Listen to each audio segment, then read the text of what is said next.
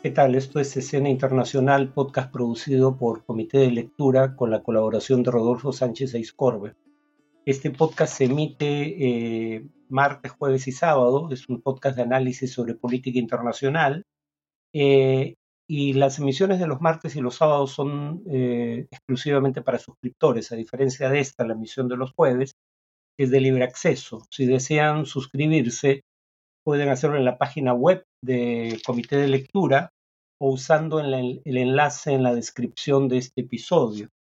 Eh, empezaré con las noticias de hoy, 12 eh, de octubre. Continúa el conflicto en Oriente Medio. Hasta este miércoles el balance era de 1.200 muertos y unos 2.800 heridos del lado israelí y más de 1.100 muertos y 5.300 heridos del lado palestino. Eh, los desplazados internos en Gaza ya superan los 263.000 eh, y Israel ha iniciado desde el lunes lo que llama un asedio total, bombardeando virtualmente todos los centros poblados de esta región, que además solo tiene centros poblados, prácticamente no hay tierra agrícola. En referencia al hecho de que Israel cortó la electricidad, el agua y los alimentos eh, a Gaza, eh, además del hecho de que está bombardeándolo. Erdogan, el presidente turco, dijo que la respuesta era desproporcionada y añadió que impedir que la gente satisfaga sus necesidades más fundamentales y bombardear viviendas donde viven civiles no es una guerra, es una masacre. El rey Abdallah de Jordania dijo que no habrá paz sin Estado palestino independiente junto a Israel y que la solución de dos estados era la única posibilidad. Eh, la presidenta de la Comisión Europea, Ursula von der Leyen, eh, dijo que el ataque terrorista de Hamas es un acto de guerra y apoyamos plenamente el derecho de Israel a defenderse. Eh, y el secretario general de la OTAN, sin embargo, habiendo afirmado lo mismo, Jens Stoltenberg, añadió que la respuesta debe ser proporcionada y evitar, evitar en la medida de lo posible la muerte de civiles. El Papa Francisco dijo que los rehenes deben ser liberados, añadiendo que los que son atacados tienen derecho a defenderse, pero estoy muy preocupado por el asedio total en el que viven los palestinos en Gaza, donde también hay muchas víctimas inocentes. Eh, Estados Unidos, por otro lado, contradijo a Israel eh, cuando sostuvo, eh, y esto es una comunicación del New York Times, basado en fuentes de, oficiales norteamericanas, cuando sostuvo que los principales dirigentes iraníes, según información de inteligencia, fueron sorprendidos por el ataque de Hamas y no habrían estado, por ende, involucrados. La segunda noticia tiene que ver con este tema. Se ha formado un gobierno de emergencia nacional en Israel. El primer ministro Benjamin Netanyahu y el líder opositor Benny Gantz eh, llegaron a este acuerdo. Eh, Gantz es líder del Partido Unidad Nacional y ha sido antes ministro de Defensa y jefe de Estado Mayor del Ejército, además de general. Eh, este es un gabinete de gestión de guerra, el gabinete fundamental en esta materia, en todo caso. Integran solo Netanyahu, Gantz eh, y el ministro de Defensa Joab Galant. Eh, aunque se ha reservado un sitio para Yair Lapid, el ex primer ministro y principal dirigente de la oposición, con quien Netanyahu negocia, pero no se ha llegado a un acuerdo porque Lapid eh, parece haber puesto condiciones en materia de permanencia en el gabinete de los socios de ultraderecha del gobierno de eh, del gobierno de Netanyahu. Se acordó además que mientras dure la guerra no habrá ni proyectos de ley ni decisiones gubernamentales que no se vinculen directamente con eh, el conflicto armado. Em, la última noticia antes de la sección de análisis es que el Consejo de Derechos Humanos de la ONU se renovó con polémica, como es habitual. La Asamblea General, en, donde están todos los Estados miembros y es la que elige a los integrantes del Consejo de Derechos Humanos, votó para eh, introducir 15 nuevos miembros en este organismo que tiene un total de 47, eh, en donde la pertenencia al organismo se da por dos años. Estos 47 puestos dentro del Consejo de Derechos Humanos se asignan por regiones y cada grupo regional suele preseleccionar a sus candidatos eh, y luego la Asamblea General decide si los elige o no. Pero este año hubo dos regiones eh, en donde hubo más candidatos que puestos en disputa. Una de ellas América Latina, donde había cuatro candidatos, Brasil, Cuba, República Dominicana y Perú, pero que competían por tres puestos. Bueno, eh, Rusia intentó volver al Consejo de Derechos Humanos, del cual había sido expulsado tras la invasión de Ucrania, pero solo obtuvo 83 de los 97 votos necesarios para ello. Eh, y el otro, el único otro candidato que quedó fuera fue Perú, eh, porque obtuvo solo 108 votos, que son más de los 97 necesarios, pero menos que el resto de aspirantes de la misma región. Cuba desgraciadamente obtuvo 146 votos, fue el país más votado entre los cuatro aspirantes, digo desgraciadamente, porque Cuba no es precisamente un candidato idóneo para un Consejo de Derechos Humanos, pero en fin, esto lo deciden los Estados miembros y acá hay negociaciones políticas eh, tras las decisiones.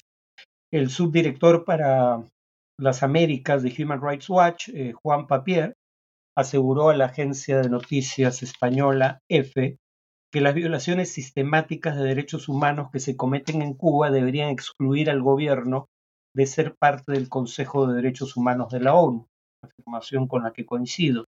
Pero bueno, en todo caso, en favor del tema de derechos humanos en la ONU, eh, la Relatoría mm, Especial o el Alto Relator para los Derechos Humanos de la ONU sí es un personaje habitualmente independiente y profesional eh, y las misiones de investigación que, crea la ONU también incluyen a profesionales independientes.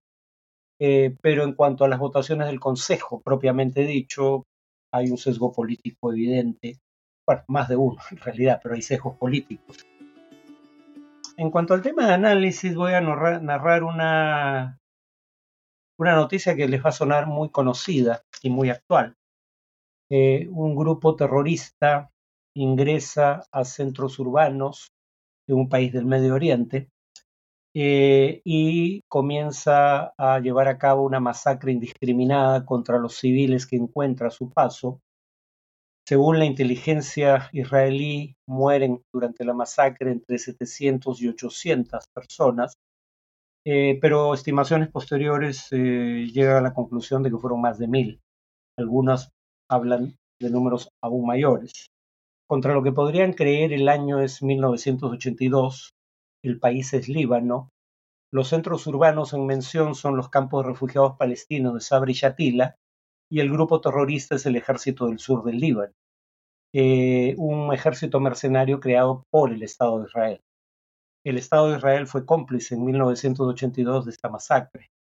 Eh, entonces mi punto aquí es el siguiente el terrorismo inenarrable, brutal, sanguinario que hemos visto por parte de Hamas en días recientes, es eh, eh, la primera acción terrorista que produce un número tan grande de muertes en Israel, lo cual, como toda muerte civil, es deplorable, pero más deplorable aún es el hecho de que no es la primera masacre de esta magnitud que ocurre en Oriente Medio. Eh, y precisamente con base en la historia de eh, las masacres en la región, en donde en el conflicto entre palestinos e israelíes los civiles palestinos han sido siempre la inmensa mayoría de las víctimas civiles, eh, me temo que eh, cabe entender lo que va a pasar a continuación. Cuando se produjo la masacre de milicianos armados y movilizados por el ejército de Israel en los campamentos de refugiados palestinos de Sabri y Shatila, Hubo manifestaciones masivas en las calles de Israel en 1982 protestando por la complicidad de su gobierno con esa masacre. Me temo que ante lo que está ocurriendo ya en Gaza no vamos a ver nada similar. Y de hecho es en el contexto de crímenes tan atroces como los que acaba de cometer Hamas eh, en donde puede pasar desapercibida una declaración como la que hizo el ministro de Defensa israelí, Galant, al que ya cité. Estamos imponiendo un sitio total a Gaza. No habrá electricidad, ni comida, ni agua, ni combustible. Se cerrará todo. Estamos combatiendo contra animales y actuaremos en consecuencia. Dijo Gaza, no dijo jamás. Eh, y habló de comida. ¿En qué afecta la capacidad militar de jamás el que no ingrese comida a Gaza? Y aquí hay que hacer una distinción clave, la distinción precisamente que no hizo jamás en Israel. Eh, bajo ninguna circunstancia es lícito victimizar población civil. Y en Gaza no solo está jamás, que merece lo que le pase después de lo que hizo, también hay 2.200.000 palestinos.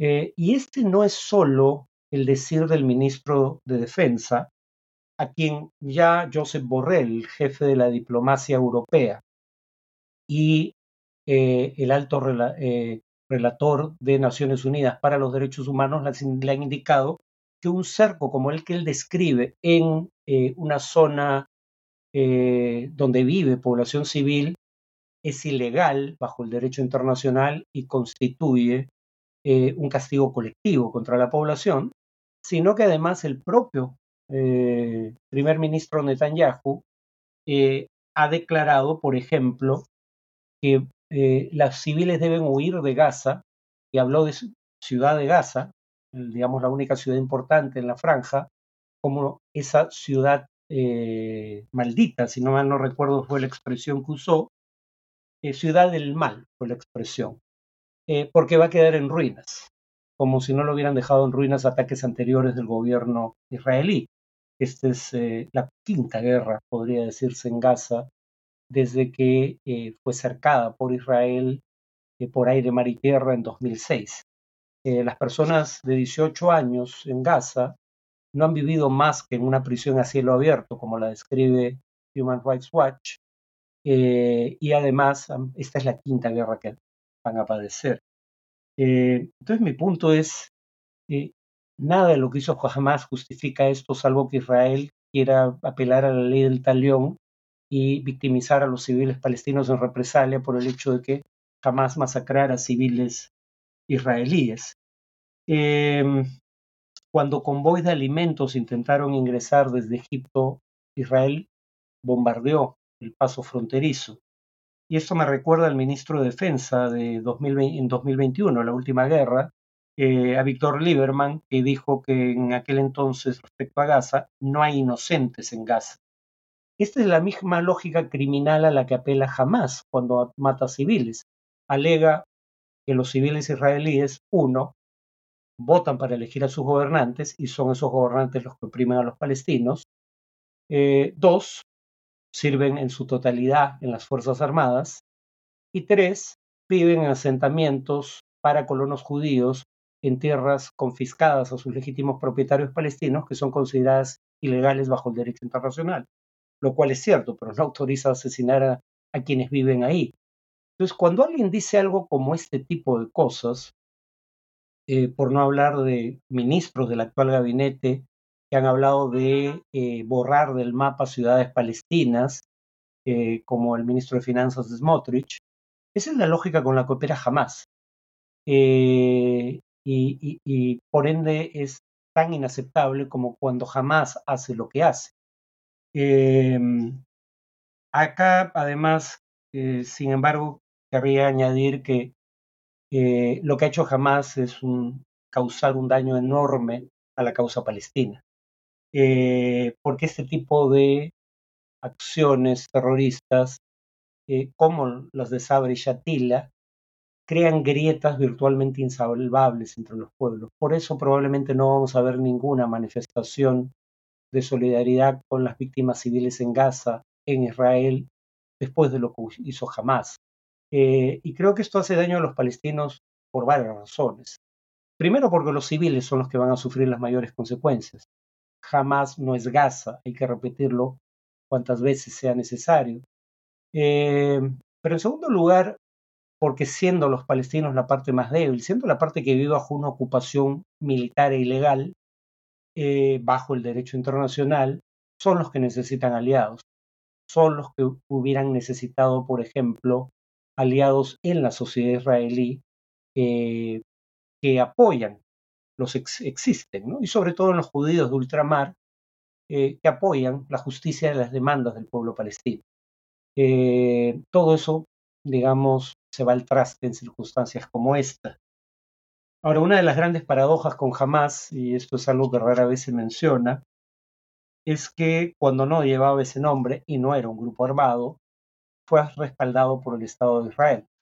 Eh, lo mencionan eh, David Shipler en eh, un artículo del New York Times de 1981, donde, por ejemplo, cita al general israelí Isaac Zegev, que dice explícitamente que él entregaba dinero del Estado de Israel, él era gobernador en Gaza, cuando Israel todavía ocupaba íntegramente Gaza, ahora la tiene cercada por aire, mar y tierra, pero no tiene presencia permanente.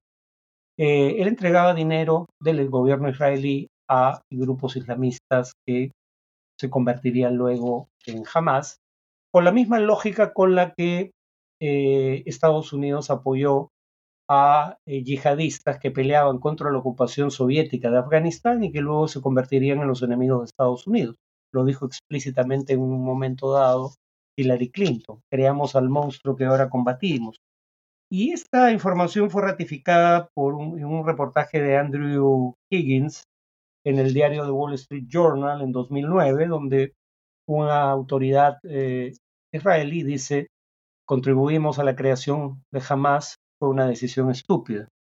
Y nada de lo que ha hecho Hamas cambia el hecho de que bajo el derecho internacional, lo veremos en el siguiente podcast, eh, los territorios de Cisjordania, Gaza y Jerusalén Oriental son considerados territorios ocupados por Israel de manera ilegal, lo dicen resoluciones de la ONU, como vamos a ver en el siguiente podcast, Cisjordania, porque es Israel quien sigue controlando los accesos hacia y desde el territorio por aire, mar y tierra.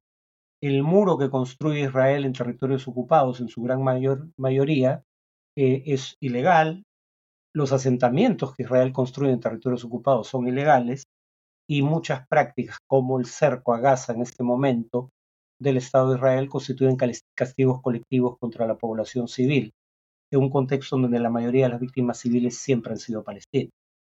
Entonces, digamos, ese es, nada justifica obviamente lo que hizo jamás, jamás merece cualquier consecuencia que pueda ocasionarle eh, lo que hizo, pero este es el contexto en el que hay que ver eh, lo que acaba de ocurrir. Bueno, eso es todo por hoy, nos vemos en el siguiente podcast.